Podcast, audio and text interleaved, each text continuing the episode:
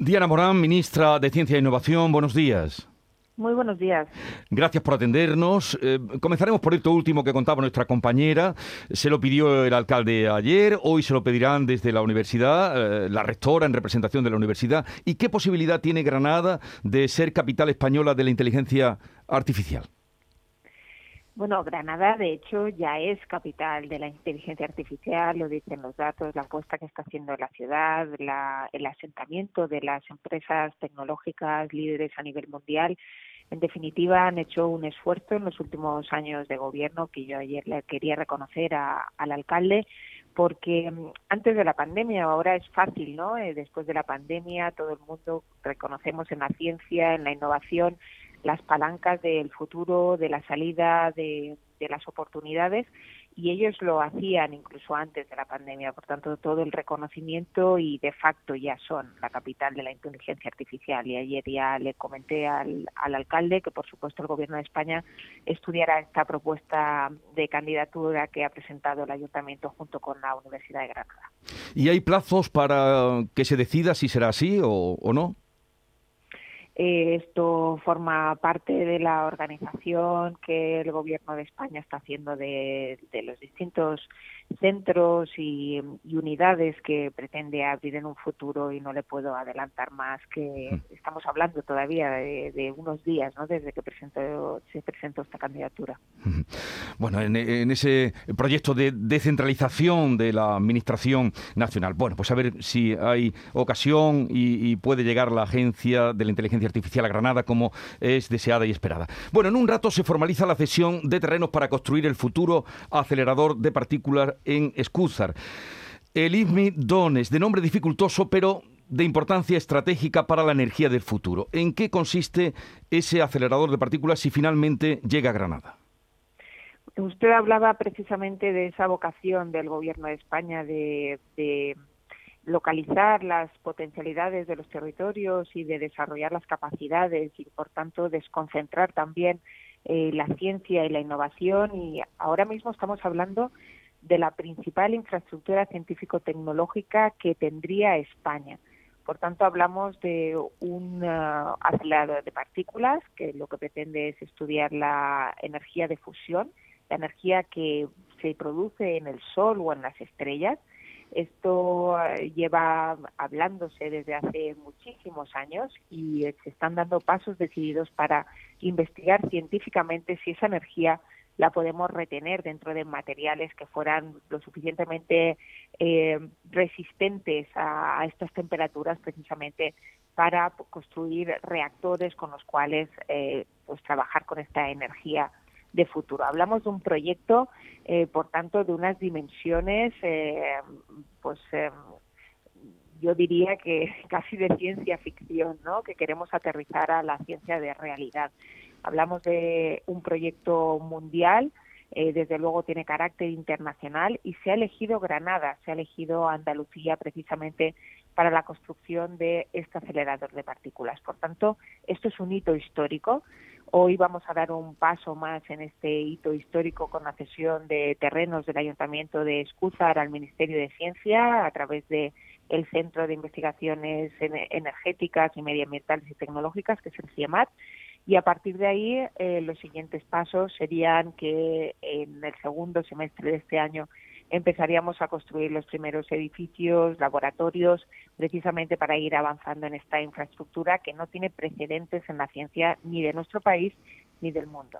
Mm, sería un desarrollo socioeconómico, desde luego, de la zona. También eh, en, ese, eh, en ese asunto que hablamos, en esa aspiración de Granada a ser capital de la inteligencia y de la investigación.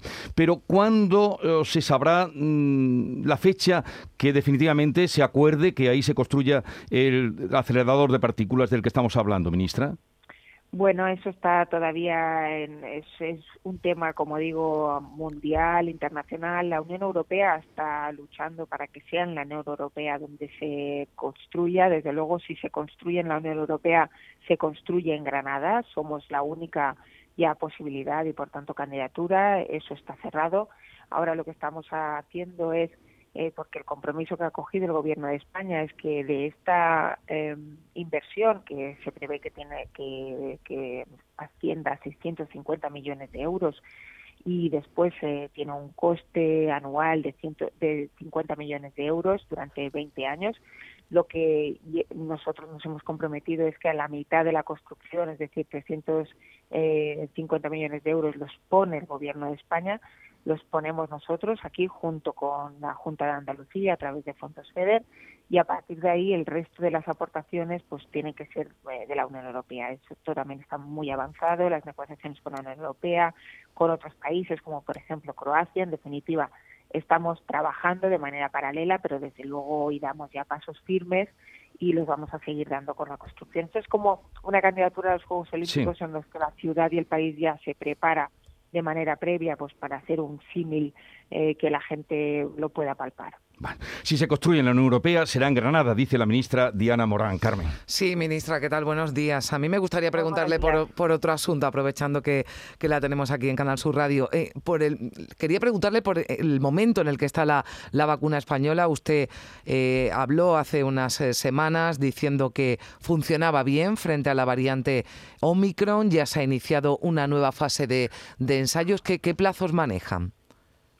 Pues ahora mismo la vacuna de IPRA, que es eh, la, línea científica más avanzada en vacunas que hay en nuestro país, que hay otras también, pero esta que viene de una empresa que venía de, bueno, lideraba el sector eh, veterinario, hizo una reconversión precisamente para la investigación y la fabricación de vacuna humana, es la más avanzada que tenemos. Ahora mismo ya están rematando el ensayo eh, que hicieron en mil voluntarios y en diez hospitales de nuestro país, precisamente para ir avanzando en, la comprobación de la seguridad y, eh, y, de la respuesta que da esta vacuna precisamente a, a la COVID-19.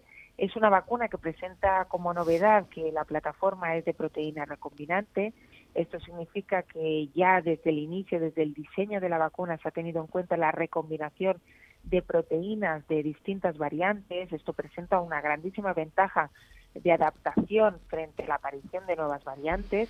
Se está estudiando en este ensayo también eh, la resistencia y, por tanto, la inmunidad que ofrece frente a la Omicron. Los resultados son buenos y ahora en enero lo que quieren es dar el siguiente paso rematar ya los ensayos, ya sería un ensayo con 3.000 voluntarios, la participación de 15 hospitales y si todo va como se espera, con toda la prudencia del mundo, la empresa habla de que en el segundo trimestre de este año ya podrían tener eh, vacuna para comercializar. Hablamos de que ya tienen dos millones de, dosis eh, fabricadas, producidas, que tienen capacidad para producir 600 millones de dosis solo en este año y que tendrían la capacidad de producir el doble en el año que viene. Bueno, hablamos además de una vacuna que tiene una novedad importante, ministra, que es esterilizante, ¿no? que, que mata el virus, digamos. Es una vacuna que presenta muchas mejoras frente a las vacunas que ya tenemos, por ejemplo, a nivel logístico y, y por tanto de escalado en la producción y después de, de distribución, pues no necesita temperaturas de congelación, sino solo de refrigeración. La vacuna ya viene preparada, de manera que directamente del frasco se puede administrar al paciente sin necesidad de esa preparación que tienen otras vacunas. Eh, tiene esta capacidad de recombinar proteínas. Es una vacuna muy mejorada. Por tanto, yo creo que, aparte de sentir el orgullo de que nuestro país, que antes de la pandemia no teníamos ninguna empresa que fabricara vacuna humana, Ahora mismo tenemos cuatro empresas, una muy cerquita aquí de, Granada, ¿no? que participa también en la fabricación de la vacuna de Moderna. Mm. Tenemos cuatro empresas fabricando de eh, vacuna de, las que nos, nos, han inoculado y otras empresas, como por ejemplo la de IPRA, que ha hecho una reconversión, una capacitación. Este es un ejemplo de lo que pretende el país con este plan de recuperación, transformación y resiliencia que dejemos de ser dependientes del exterior y, por tanto de los mercados exteriores y que nuestro propio mercado, nuestros sectores productivos sufran una reindustrialización que hagan que el vehículo eléctrico se fabrique en España, que las terapias avanzadas se fabriquen en España, se investiguen y se fabriquen aquí, que las nuevas energías, como por ejemplo con este proyecto de lignitones o otros proyectos como el Centro de Almacenamiento de Extremadura, etcétera, lo que pretendemos es que sea nuestro país el que alcance esos hitos mundiales eh, de desarrollo, de, encuentro de nuevas tecnologías, precisamente para eh, poder eh, estar y, subirse al tren del futuro y dar oportunidades a nuestros ciudadanos y nuestras ciudadanas. En definitiva, toda esta transformación lo que va a dar es oportunidades a nuestros ciudadanos, oportunidades laborales, oportunidades vitales, dejar de perder nuestro talento que se ha estado yendo durante esta última década por falta de oportunidades en investigación, en innovación al extranjero y recuperar todo ese talento que ahora mismo lo necesitamos en nuestro país.